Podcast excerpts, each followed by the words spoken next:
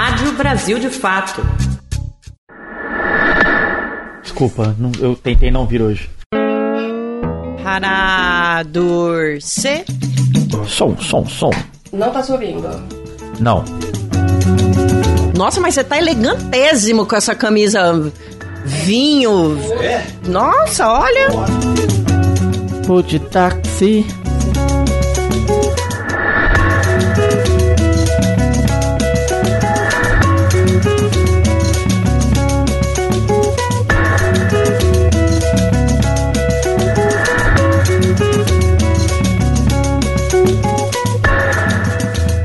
E a gente está no ar com mais um episódio do podcast de política do Brasil de Fato. 3x4 está no ar. A partir de agora, a gente conversa sobre os principais assuntos do Brasil e do mundo, sempre traz especialistas aqui para o nosso debate. E hoje nós estamos com o nosso querido José Genuíno, que reveza a bancada de comentaristas do 3x4 com João Pedro Stedley. Que bom que o Genuíno está com a gente aqui hoje. E eu sou a Nara Lacerda. Do meu lado está o Igor Carvalho, repórter de política do Brasil de Fato, meu companheiríssimo de redação. Vamos nessa, Igor Carvalho. Vamos lá, Narita, tudo bem? Tudo bem, genuíno? Eu agradeço mais essa oportunidade e dou à disposição de vocês. Olha, nesse episódio do 3x4 nós vamos abordar a questão racial no Brasil e como as bandeiras do movimento negro têm sido tratadas pelo Congresso Nacional e pelo governo Lula, Nara. Pois é, depois de quatro anos com um presidente que tentou desmantelar qualquer tipo de política pública social importante para as minorias do nosso país, como é que o governo Lula tem se comportado? O momento político atual traz algumas mudanças e articulações importantes e simbólicas. A gente vai falar sobre elas por aqui hoje. Agora, em novembro, o mês da consciência negra, a Câmara dos Deputados aprovou a criação da Bancada Negra na Casa. Numa decisão histórica da Câmara dos Deputados, foi aprovada hoje a criação da Bancada Negra. Representantes dela vão participar das reuniões de líderes com direito à voz e a voto. Essas reuniões determinam, por exemplo, a pauta de votação. A bancada negra também vai ter direito à palavra nas manifestações de liderança no plenário. O projeto dos deputados Talíria Petrone, do PSOL, e Damião Feliciano, do União Brasil, vai direto para promulgação. Pois é, disso que a gente está falando quando a gente fala de mudanças simbólicas e importantes, porque é pela primeira vez, viu, em Brasília, os parlamentares vão se organizar para representar numa frente única essa luta antirracista dentro do legislativo. A gente vai falar sobre esse e outros assuntos com a deputada federal do PSOL, Talíria Petrone, uma das autoras do projeto. Obrigada pela presença aqui, viu, deputada? Eu que agradeço, bom estar com vocês. Talíria, tudo bem? É, nós estávamos falando justamente agora sobre a histórica formação da, da Bancada Negra, cujo projeto é também de autoria da senhora. E eu queria saber um pouco como que vai se dar a rotina, a organização dessa bancada. Ela é suprapartidária, já na, inclusive na, na, na produção do PL ela é suprapartidária, né? E eu queria saber como é que vai se dar a organização. É possível a gente imaginar que com espectros ideológicos tão diferentes consigamos ter resoluções consensuais dentro dessa bancada? Olá, Igor, todo mundo que está nos ouvindo. Primeiro dizer da honra de ter sido uma das autoras desse projeto. Eu não tenho a menor dúvida de que ele é um passo histórico de enfrentamento ao racismo no parlamento brasileiro, porque é tão difícil a gente reconhecer que o racismo existe no momento que há de forma institucional a organização de uma bancada negra, isso passa, um, pelo reconhecimento de que racismo existe, por isso parlamentares negros precisam se organizar especificamente, e dois, por ter um espaço para, de forma mais cotidiana, apresentar as pautas que envolvem a população negra. Eu não tenho dúvida que é possível a gente ter pautas consensuais é, numa bancada pluripartidária. Hoje existe, por exemplo, aqui na Câmara, não sei se todos conhecem, uma bancada feminina que organiza todas as mulheres de diferentes partidos. Ela é suprapartidária e ela é, envolve a apresentação de uma série de temas pertinentes às mulheres. Do mesmo modo, é, essa é uma bancada negra que também vai ser pluripartidária, como é o parlamento, né, parte da democracia brasileira, que vai apresentar os temas é de diferentes campos políticos que envolvem a questão racial. É verdade que o desejo da bancada negra, né, e a mobilização e a articulação para ela existir vem de um grupo de parlamentares mais afinados com uma luta contundentemente antirracista. E por isso eu acho que vai ser esse o tom mesmo da bancada negra, né?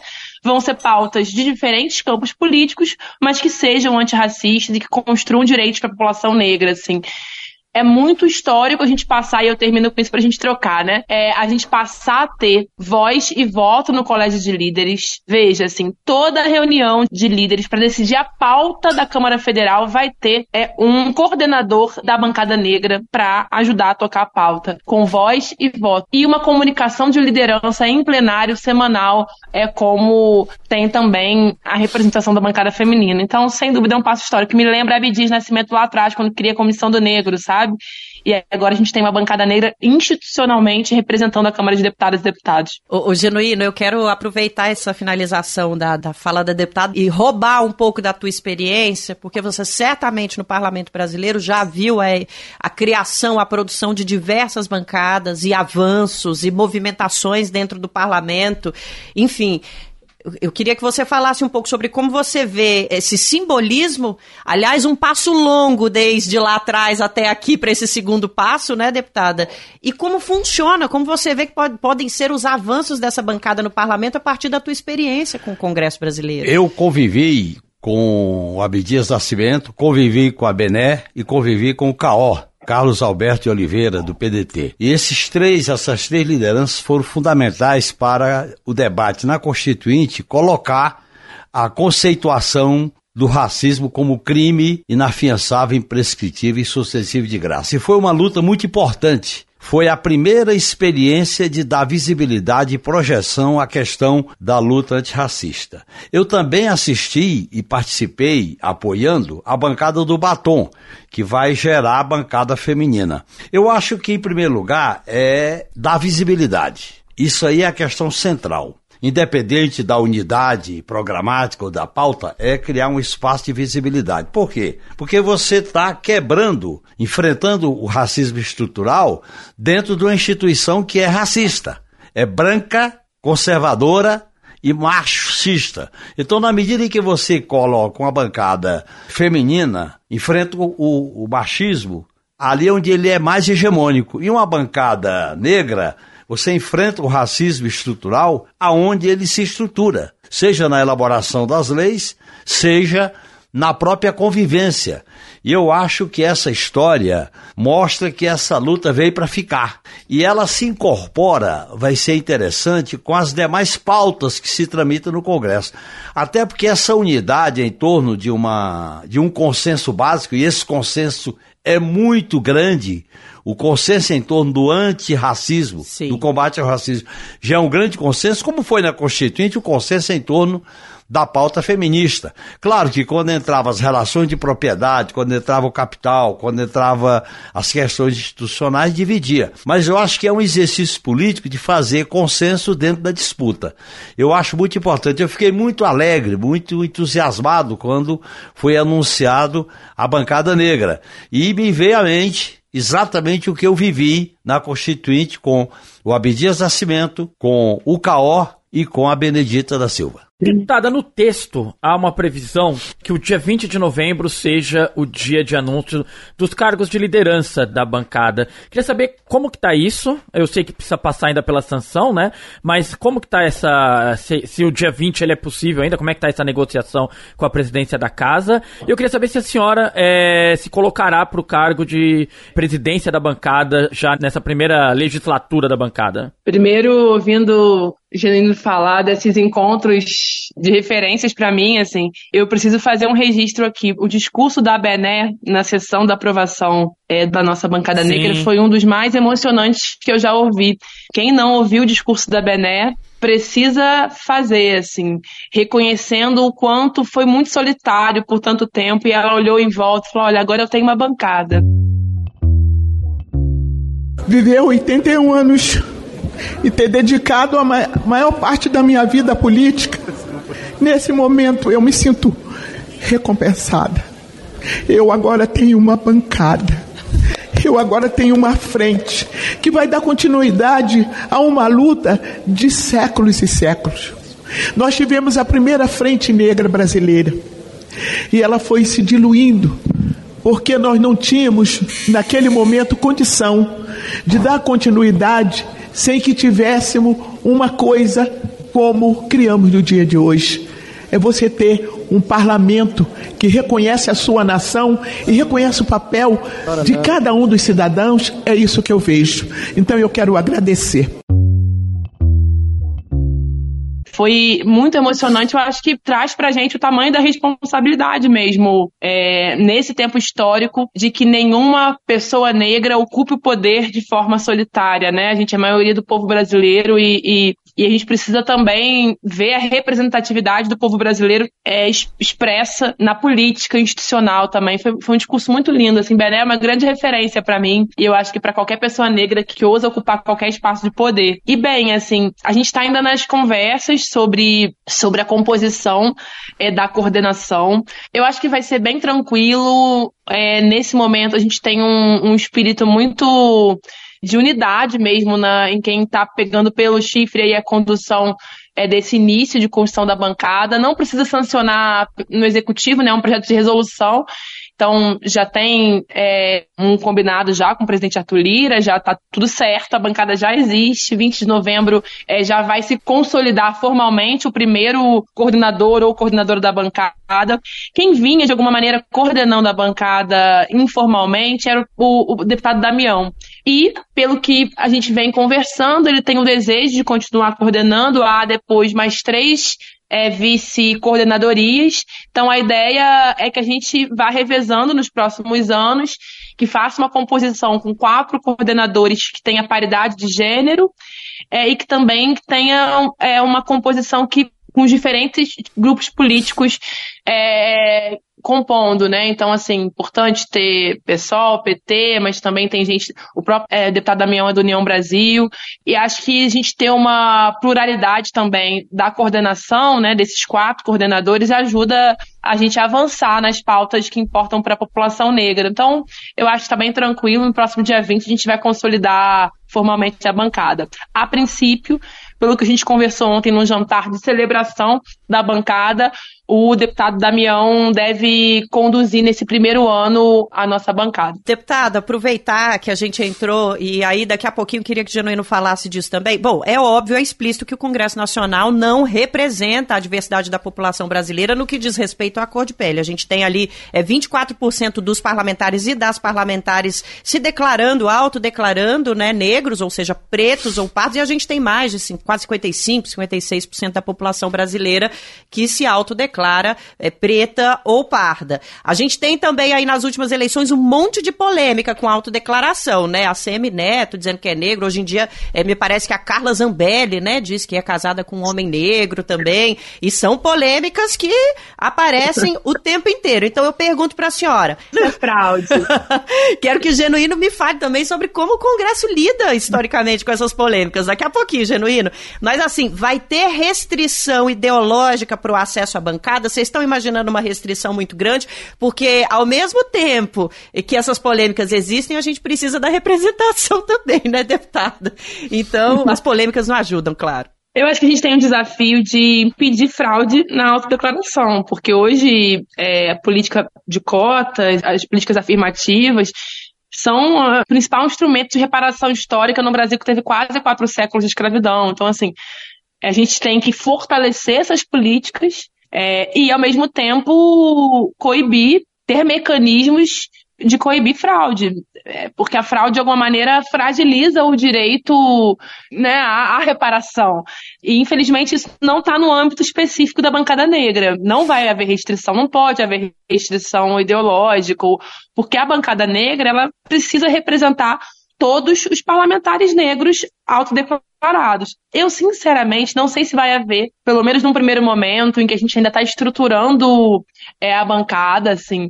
Hoje, por exemplo, a bancada feminina hoje, ela tem sala, tem cargo, tem uma estrutura mais consolidada, mas não tinha quando foi formada, né?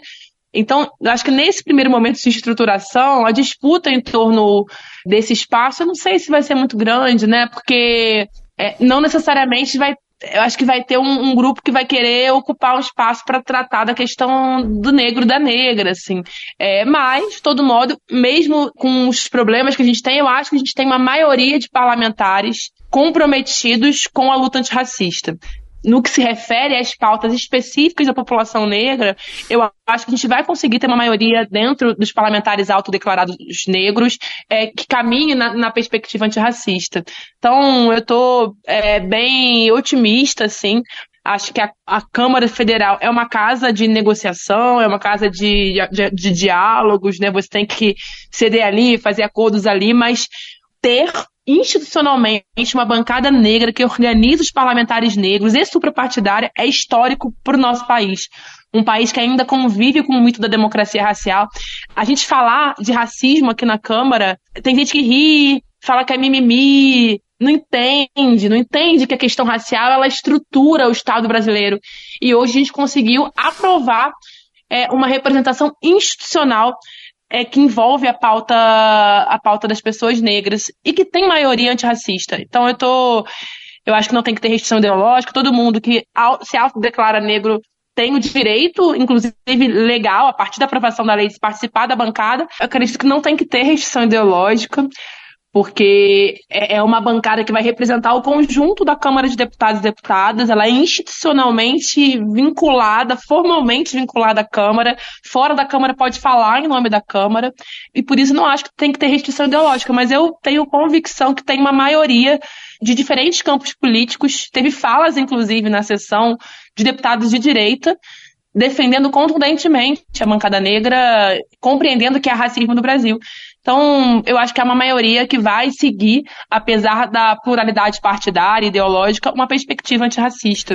E isso é um avanço para a democracia brasileira, sem a menor dúvida. Deputada, parabéns. Ainda ontem o Douglas Belchior, seu amigo, esteve aqui na visitando a redação do Brasil de Fato, teve uma conversa Querido. aqui com a gente e hum. celebrou muito a criação da bancada e falou do trabalho que a senhora tem feito nos bastidores já há alguns meses pela criação da bancada. Queria saber da senhora, a senhora trabalha com um número de adesão porque só para a gente tentar imaginar o quanto ela representaria do, do Congresso, a senhora tem uma ideia de quantas inscrições pode receber, já que a senhora tem conversado com, com muitos parlamentares nos últimos meses? Olha, é, a gente na última legislatura já se reunia é, informalmente, pensando nessa possibilidade de uma bancada negra formar um dia. Eu ouvi ontem os deputados mais antigos, jovens há mais tempo, falando: olha, antes reunia eu, Benedita e mais um. E hoje a gente consegue fazer uma reunião mais constante com 20, com 25, há 135 parlamentares autodeclarados negros, né, pretos e pardos, pretos muito menos, mas ter uma reunião aí com mais de 20 parlamentares muito comprometidos com a luta antirracista, é, ainda numa informalidade da bancada, na última legislatura, a gente fazia reuniões com cinco, seis, sabe? No máximo, no máximo. Foi quando eu apresentei o projeto de resolução, é, e agora a gente fez um outro mais enxuto para conseguir aprovar. Então vem de muito tempo, de um desejo muito antes de eu, inclusive, ocupar o parlamento, entendeu? Eu acho que a gente honra nesse momento muita gente que foi abrindo caminho, né, para que a gente pudesse estar aqui. Então a gente não tem esse mapa ainda. Eu acho que é necessário fazer e uma coisa que eu vou defender na próxima reunião que a gente tiver dessa, dessa pré-montagem aí, dessa organização da bancada, é que a gente faça uma busca ativa desses parlamentares mesmo, assim. Para, olha, vocês são bem-vindos, a gente precisa de vocês construindo essa bancada, assim. Então, é, mais plural que ela for, inclusive, ela vai ser mais representativa do que é o parlamento e mais possibilidade das pautas que a gente levar no colégio de líderes avançar. Então, eu acho que precisa ter esse mapa, ainda não temos, e também uma, uma busca mais ativa de parlamentares que a gente acha que podem estar comprometidos com a luta antirracista para estarem aí compondo mais cotidianamente a bancada. Quem quer fazer uma pergunta para você é o nosso querido Genuíno aqui, que está interessadíssimo no assunto. Talira, eu queria. Bora! Talira, eu queria te Querido. transmitir um abraço, um apoio e você levar a companheira Bené, que eu conheci na Constituinte, numa luta dura, como eu já citei aqui. Eu achei interessante você colocar que há uma unidade básica em torno da questão do combate ao racismo estrutural. E há uma pluralidade política, ideológica, econômica e social que vai ter que ser administrada pela bancada negra. Qual é a importância que você vê com a criação da bancada negra para incentivar, para estimular os partidos políticos, particularmente os partidos progressistas, a adotarem uma tática eleitoral para exatamente criar esses espaços institucionais na própria disputa eleitoral. Como você falou, o parlamento ele é plural na medida em que ele é a representação da sociedade. Por isso que o Niemeyer colocou aquele prato aberto, é por onde o povo entrar. É, essa ideia que é genérica, ela é deformada por causa do voto uninominal, o poder econômico e, evidentemente, a maneira como se relaciona com o executivo. Tá. Que se não estava na hora, a partir da existência da bancada negra, institucionalmente, os partidos políticos, particularmente os partidos de esquerda, ter uma política estruturante, determinada, sistemática, para facilitar, estimular o espaço da representação negra na eleição proporcional para vereadores, vereadoras, para deputados e deputadas. Como é que você vê essa questão? Eu não tenho a menor dúvida que essa é uma necessidade da democracia brasileira e também não tenho a menor dúvida de que a bancada ela é mais um passo para forçar que eu acho que essa é a palavra, os partidos a é, entenderem a importância de apostarem em quadros negros, né?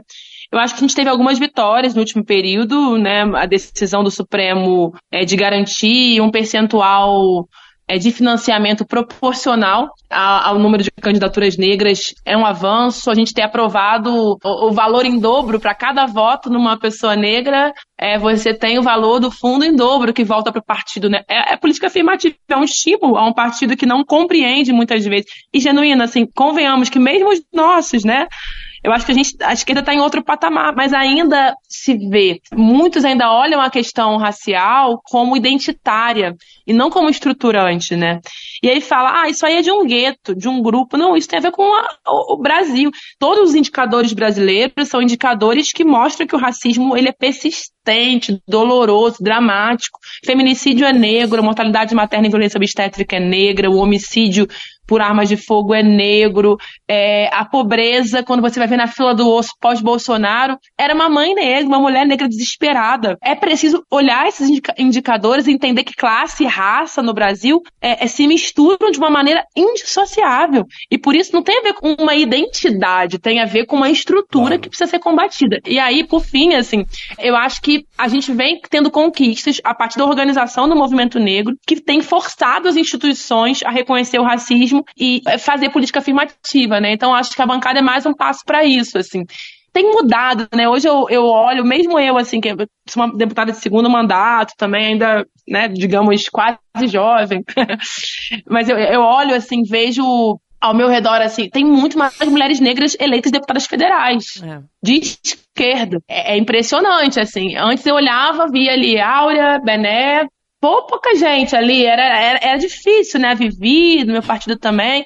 Hoje você olha, são inúmeras, assim, com áreas de atuação diferentes. Tem gente na CCJ, gente na comissão de educação, gente na comissão na área ambiental.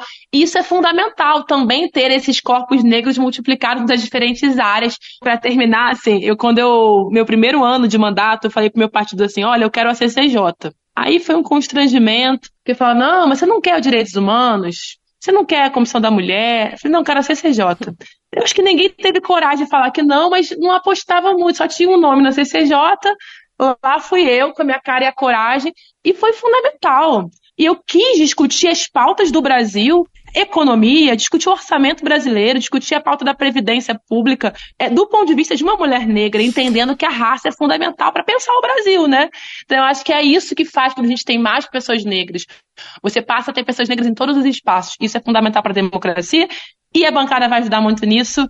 É, e que bom que a gente tem pessoas que abriram um caminho para nós como Bené. Vou mandar o um beijo genuíno para ela. Marina, eu acho que você coloca o dedo numa questão central. A é. relação da luta antirracista com a luta por transformações estruturais na sociedade brasileira. Essa é ideia é de que o racismo é, é uma luta identitária é errada.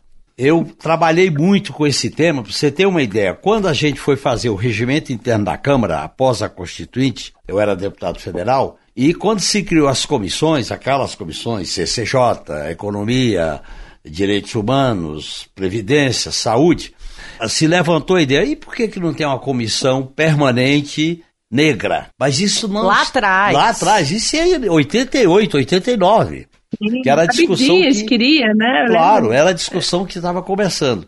E aí tinha aqueles que havia uma confusão porque via a pauta identitária isolada da pauta econômica, social e política, em outras palavras, a pauta identitária, ela é parte integrante, a luta antirracista é parte integrante da luta anticapitalista. Sem dúvida, não tem E eu acho que isso aí é, coloca a disputa no outro patamar, porque há um segmento da classe dominante que nas instituições ela trabalha com a pauta identitária, separando da pauta da luta estrutural por transformações profundas, o próprio sentido da luta anticapitalista, o próprio sentido da luta libertária. A luta por emancipação passa a ser algo muito importante. E esse debate, Talira, ele foi muito radicalizado na Constituinte, particularmente na Comissão de Direitos e Garantias, que formulou o capítulo 5 da Constituinte. Mas nós nunca conseguimos ter força para quebrar essa resistência em relação a dar uma personalização política à questão racial que vocês conseguiram agora e parabéns. É, foi praticamente ele lendo meu cérebro aqui, viu, Talíria? Porque a gente ia perguntar para você agora sobre a lei de cotas, que foi aprovada pelo Senado e pela Câmara, tá aguardando a sanção do presidente Lula. A gente quer, óbvio, uma avaliação sua dessa vitória no Congresso, mas essa discussão aqui, foi ótimo, genuíno, ter entrado nela, ela diz respeito ao fato de que é preciso abrir mão de alguns confortos da elite branca brasileira para que essa mudança estrutural aconteça. Gente, é sobre isso. Vamos falar das cotas, viu, deputada? Como é que a senhora avalia essa, essa grande vitória, né? Essa grande vitória no Congresso Nacional. Imensa. Nesse ano, duas grandes vitórias. Agora vamos ter uma bancada negra na Câmara de Deputados, institucionalmente organizando os parlamentares negros e a revisão da lei de cotas, incluindo quilombolas, se adaptando a uma realidade brasileira com possibilidade de chegar nos mais pobres, né? É, então, assim, é, é, vitória imensa. Tenho certeza que no, na, no, início da próxima semana já vai ter a sanção do presidente Lula. E é um sentimento mesmo de, de um Brasil em reconstrução, né? É, eu tenho muito orgulho de ser parte, assim, dessa geração que está nessa nova redemocratização do Brasil e forçando ali uma parede para que a questão do enfrentamento ao racismo tenha protagonismo, né? Não é fácil. A gente tira um tijolo, tentam levantar um muro, tira outro tijolo, fecha uma janela e assim a gente vai levando. As cotas, para mim, são a principal política de reparação no Brasil. Você ter uma universidade também representativa do povo, né, pintada de povo, é fundamental não só porque é o correto você ter a maioria do povo representada na universidade pública, porque é uma universidade pública, mas porque você muda o caráter pedagógico dali, né? Você vai rompendo também com uma produção de conhecimento eurocêntrica, Talira. descolada da realidade brasileira. Pode, Talírio, você, não, sabe que, você sabe que o pensamento da classe dominante é uma classe dominante racista, patriarcal e branca, ela expressa, ao tratar a questão ra racial, como uma questão do espírito vira-lata. Eu não esqueço a declaração que eu convivi muitas vezes aí na Câmara, mas recentemente do vice-presidente do Inominável, que hoje é senador da República, ele dizer que o povo brasileiro era um povo inferiorizado porque era produto da miscigenação. Ele dizia o negro, o índio e o ibérico, que é exatamente a base para o, o, a, o conceito de vira-lata. E quando eu discuti essas questões no Congresso e depois tive a oportunidade de discutir na Defesa Nacional, quando eu era assessor do Ministério da Defesa, a gente encontrava lá, no, no, lá embaixo, a radicalidade desse preconceito. Eu nunca esqueço, eu fui uma vez na escola de comando de Estado-Maior do Exército, encontrei na biblioteca um livro que era adotado. Não existe racismo no Brasil. Eu não vou dizer o autor, porque o autor desse livro é um, é um diretor de um grande canal de televisão no Brasil. Não existe racismo no Brasil. Sabemos quem é. Aí a gente, para discutir essas questões, havia um bloqueio Havia uma, uma espécie de veto. E a gente tinha que chutar a porta para poder abrir espaço para discutir essa questão. Por isso que eu entendo que essa questão racial, a questão da pauta emancipadora, a esquerda tem que colocar estrategicamente como o elemento central do seu programa de transformação radical. Você não pode falar em transformação sem enfrentar o racismo, sem enfrentar o machismo, sem enfrentar a defesa dos povos originários, porque aí você está quebrando com essa visão universalista de direitos e de, de, emancipação. É, Como é que seria é isso? A gente tem uma elite brasileira que é uma elite aristocrata. Preciso falar com os nossos ouvintes e com as nossas ouvintes sobre a campanha de apoio ao Brasil de Fato. Se você gosta do que a gente debate aqui no 3x4 ou dos conteúdos produzidos pelo BDF, lá no brasildefato.com.br, nas nossas redes sociais, ajuda a gente a continuar fazendo comunicação popular. Faz falta, viu, no Brasil. Tudo isso que a gente está conversando aqui passa diretamente pela presença da comunicação popular no nosso país também. É um direito, gente, se informar. Então vai lá no apoia.se barra Brasil de Fato, apoia a comunicação popular tem um assunto genuíno que não dá para ficar de fora, que é falar do nosso sistema prisional. O Igor, inclusive, tem já um, um questionamento sobre. Ô, ô Thalíria, uh, você trouxe o. falou do governo Lula. E para além do sistema prisional, eu queria trazer dois temas para a gente conversar aqui. Um é a privatização do, dos presídios, que tem recebido incentivo do, do governo Lula. E o outro é também um projeto que o governo Lula tem incentivado, apesar de ser um projeto dos bolsonaristas, um é. projeto do governo Bolsonaro especificamente, que é o PL 3045, que cria a lei orgânica unificada das polícias militares. Então eu queria começar pelo sistema Sim. penitenciário, tá? Como a senhora vê essa questão, como a senhora pretende analisar essa questão dentro do Congresso, tá? É, o, um, um tema que me chamou a atenção é que o Wilson Witzel, ele terminou com a Secretaria de Segurança Pública no Rio de Janeiro, isso está é, no projeto. E também está que os PMs façam, por exemplo, fiscalização ambiental, indo além das questões que são inerentes aí à Polícia Militar. Como que a senhora está vendo esse projeto, a presença do governo Lula estimulando? É, como a senhora pretende se comportar em relação a ele no Congresso? Então, sobre a questão dos presídios, é escandaloso ter qualquer medida que avance na privatização dos presídios. Eu acho que a gente precisa não ceder nenhum milímetro nessa pauta. É, a segurança precisa ser pública. Imagina você fazer das prisões um negócio, né? A gente já tem Agora, último, os últimos indicadores: mais de 820 mil presos no Brasil. A terceira população carcerária do mundo.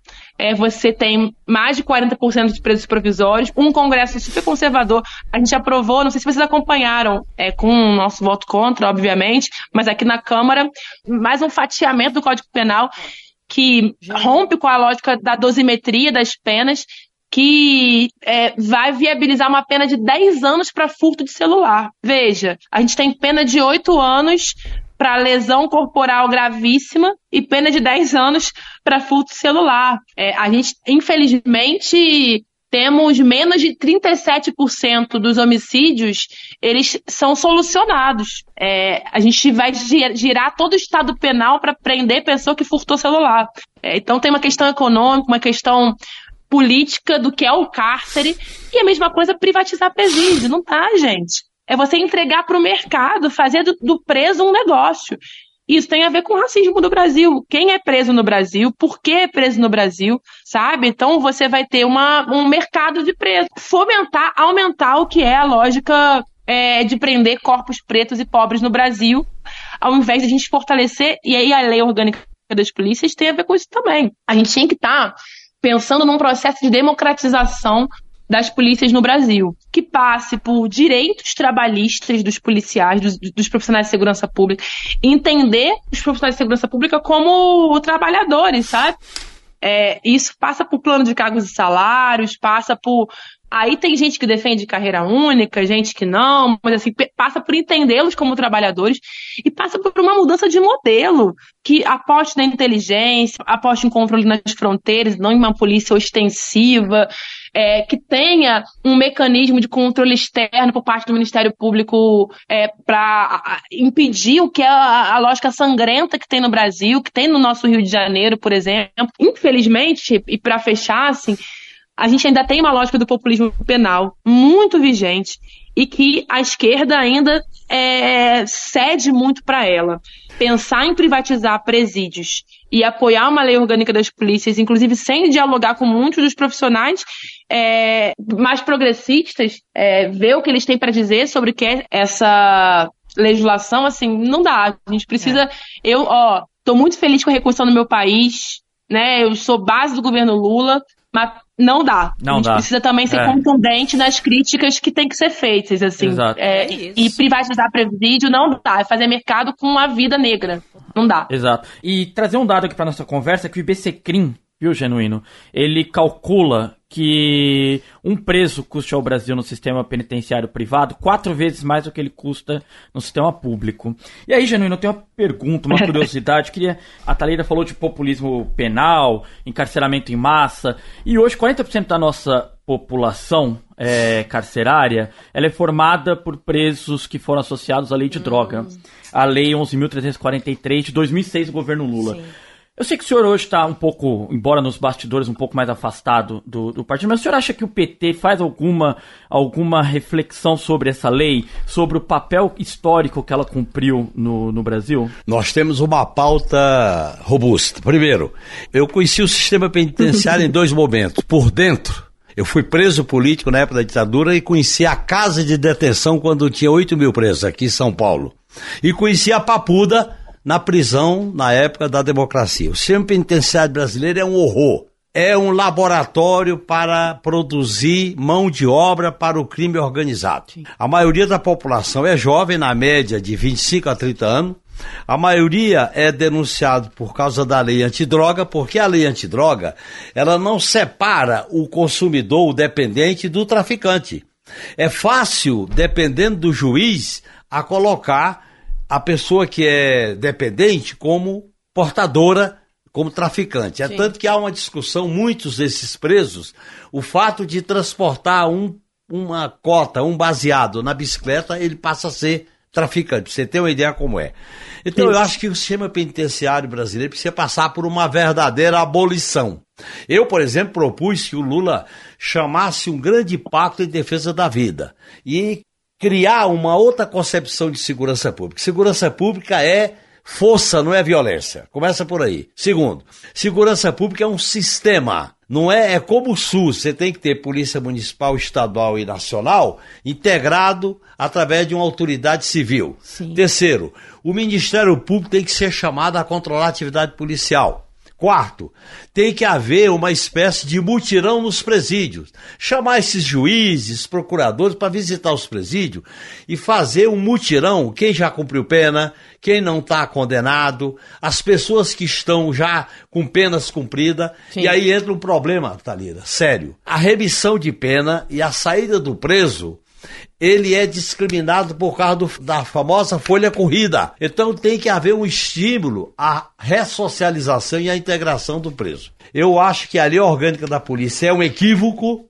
Sim. Tem que haver um debate sobre o próprio conceito de segurança pública e a gente tinha que enfrentar esse problema dos presídios que é grave. Só piorou. Veja bem, dos anos 70 para agora eu conheci as duas fases e piorou muito. Bom, a gente tem que encerrar, porque a deputada tem um espacinho, só fico preocupada, queria só um parênteses, o Genuíno queria fazer uma pergunta para ela, gente. Então vamos, olha que honra, Genuíno, você vai encerrar a entrevista com a deputada. Virou jornalista já, vai, faça claro. a pergunta. Eu, eu, eu sou político, jornalista e militante. Talira, como é que vocês pretendem colocar uma visibilidade da luta antirracista para a sociedade? Porque ela está sendo tratada no âmbito do parlamento como colocar essa questão para os movimentos sociais, para a sociedade civil organizada? Eu acho que é fundamental. Primeiro, assim, não sei o que, que vocês acham, mas ah, nos últimos anos, assim, me parece que o movimento negro, os movimentos negros foram, talvez, ao lado ali do movimento indígena, que também ganhou um corpo muito grande, é um principal instrumento mesmo de, de enfrentamento ao bolsonarismo. A gente conseguiu construir, Douglas Belchior teve aí, né, é, a Coalizão Negra por Direitos, que é um, uma conjunção é, de entidades, de movimentos negros, é, que faz uma incidência grande no parlamento é, é, para apresentar as demandas da sociedade civil. Então, acho que há um movimento negro mais organizado, num, num, num, num estágio mais organizado do que é, no momento anterior, e é tarefa do parlamento ser um espaço de escuta para esse movimento, mas mais do que isso, popularizar a luta antirracista. Popularizar. E, e, essa é uma questão, quando a gente consegue conjugar, que é o que a gente briga às vezes na esquerda, sabe? É, de, quando a gente diz que é indissociável classe e raça, a gente está falando da maioria do povo. Estamos falando daquela mulher que pega um ônibus lotado cedinho, pega duas horas para trabalhar como doméstica Aliás, Thalira, é, vamos lembrar Angela Davis, que foi quem levantou pela primeira vez no mundo essa ideia de raça e classe no uhum, enfrentamento do exatamente. capitalismo. Exatamente, tem um livro clássico dela, né? É. é. Então, assim, aí essa mulher vai pegar o ônibus, é explorada, às vezes é diarista, aí não tem o seu direito trabalhista garantido. Domingo ela vai à igreja, é, tenta ali fazer um sopão quando não dá para comprar carne, o dinheiro para passagem é caro. Então, essa mulher negra, que é a maioria do povo que vive a cidade, no momento em que a gente atrela o debate racial às pautas estruturantes, combate à fome, tem que falar de raça também. É, mas o racismo também tratado combate à fome. Geração de emprego e renda. Tem que ter um recorte racial para pensar a geração de emprego e renda. Mas também o combate ao racismo tratar da geração de emprego e renda. A gente, de alguma maneira, populariza o que é o debate racial porque afinal ele, ele diz respeito a quê, né? A maioria do povo. Sim. Então, eu acho que essa é a forma que a bancada precisa trabalhar, sabe? Pensando nos grandes temas que dizem respeito à população brasileira, que é majoritariamente negra. É, Muito olha, trabalho pela frente. Olha, eu com 42 anos me surpreendo de ver a questão racial discutida em redes sociais com tamanha abertura. Eu tenho só 42 anos, vou achar que sou nova. As coisas estão mudando sim. Não tá no ritmo que a gente queria, são 500 anos, né? Bom, a gente vai chegar aqui agora. A gente quer um ritmo mais rápido, óbvio, né, gente? Mas as coisas estão mudando sim. A gente vai mudar um pouco o é tom. É verdade. Vamos falar um pouquinho de cultura a partir de agora, deputada, para o nosso espaço de dicas culturais. E como sempre, a gente começa com a convidada. Então já quero saber qual foi a dica que você trouxe para a gente hoje. Eu tô lendo a, uma biografia é uma, na verdade, é uma coletânea de textos de Lélia Gonzalez. Lendo assim, Você é Verdadeira, com dois filhos, um bebê de 10 meses e uma de três, e o parlamento e o Brasil, eu tô tentando ler ali, o neném dorme no voo, leio uma, umas páginas. É uma biografia maravilhosa, é com uma coletânea de textos inéditos, inclusive. Ela foi trazida ao Brasil pela. Ela, ela foi editada aqui pela Boitempo uhum. e eu recomendo para todo mundo. Legal. Leiam. É isso, eu acho que o nome é Lélia Gonzalez. Tá, okay. Boi Tempo. Tem um, gente... um, Google aí. Tá. Vamos seguir então com as nossas dicas de cultura. O que é que o companheiro genuíno trouxe para o podcast hoje? Eu trouxe a ideia e a, a, ideia materializada fisicamente. Oh! Ah, esse livro, Racismo Brasileiro, uma história da formação do país, é um trabalho de uma pesquisa muito bem feita pela, por uma companheira que eu convivi com ela desde quando ela estudou com minha filha, na escola, no primário, no secundário, na universidade. E esse trabalho de pesquisa é muito interessante, porque ela mostra o que é o racismo estrutural. Uhum. Os detalhes do racismo estrutural, como ele compõe na formação das instituições brasileiras. Por isso que eu sugiro a leitura desse livro, O Racismo Brasileiro. É da Inaê, uma jovem professora de história que publicou esse livro como a sua a, elaboração da sua tese, que vale a pena o, a discussão desse tema para a gente compreender, porque hoje a gente tem que compreender as coisas para poder mudar. Sim. Se a gente não compreende, é difícil mudar. Essa Sem é a minha dúvida. dica. E uma capa linda, viu, gente? Eu, eu, eu adoro essas obras que resgatam as nossas cores claro. para o que elas realmente são. E o seu Igor Carvalho trouxe dica cultural? A minha dica cultural, genuína, é uma peça que eu vi esse final de semana, é chamada Invenção do Nordeste. Um texto muito bom da Quitéria Kelly e que ele busca desconstruir os estereótipos em torno da figura do sertanejo, do nordestino, hum. e escrever e propor uma história do, do Nordeste. Então um, é, é, muito gostosa a peça. Tem uma hora cravadinha ali, é uma peça que passa rápido. Eu vi no Rio de Janeiro a peça, mas ela está vindo para São Paulo. Então não sei o teatro ainda, mas é, pesquisem. É, vão encontrar aí nas próximas semanas em São Paulo a peça A Invenção do Nordeste. Legal, vou para minha dica então. Eu queria convidar os nossos ouvintes e as nossas ouvintes para irem para o cinema ver cinema nacional. Não sei se vocês têm reparado, mas a gente está tendo uma mini retomada pós-pandêmica do cinema nacional, também em cartaz, com filmes que atendem a todos os gostos. E eu sei que o cinema está caro, mas é uma boa oportunidade de prestigiar também as salas menores, o cinema de rua e, por que não, pressionar os streamings para que eles tenham conteúdo nacional. E já, se você não conseguir assistir no cinema, quem sabe aquela pressãozinha nas redes sociais, nas plataformas que você assina, também sirva para, enfim, ajudar o nosso cinema. Mas vou citar só quatro filmes. Gente, é para todo gosto mesmo. Não é aquela coisa de ir pro cinema ver filme na, nacional cabeça. Não, a gente tá com Mussum, o Filmes, uma biografia, uma filme biografia importantíssima de um grande personagem é, da nossa, das nossas artes cênicas e do nosso samba. A gente tem Nosso Sonho, que é a história de Claudinho Bochecha, que é outra história incrível da nossa arte. A gente tem também um filme que vai estrear logo mais. É uma releitura distópica de Grande Sertão Veredas, vai chamar Grande Sertão, trazendo Diadorim e Riobaldo num ambiente urbano e de favela do Brasil. Então, assim, gente, não tem desculpa para não ver filme nacional, não tem desculpa para ver só filme de super-herói, gente. Ah, o cinema tá caro, a pipoca tá cara, então vamos pressionar as plataformas de streaming para que essas obras e outras nacionais estejam disponíveis também. É isso então, com essas dicas a gente encerra o nosso podcast 3x4 de hoje, agradecendo muito a deputada Talíria que participou aqui com a gente, nosso comentarista José Genuíno. Lembrando que se você tem um recadinho pra gente, uma crítica, uma sugestão, nosso e-mail é 3x4 arroba brasildefato.com.br. As redes sociais do Brasil de Fato estão abertas para todo mundo. E é isso, até uma próxima. O 3x4 é apresentado por mim, Nara Lacerda, pelo meu companheiro de redação, Igor Carvalho. Os nossos comentaristas são João Pedro Stedley e José Genuíno. Aqui nesse programa a gente está usando áudios da TV Câmara, do G1, da Band e do Brasil de Fato.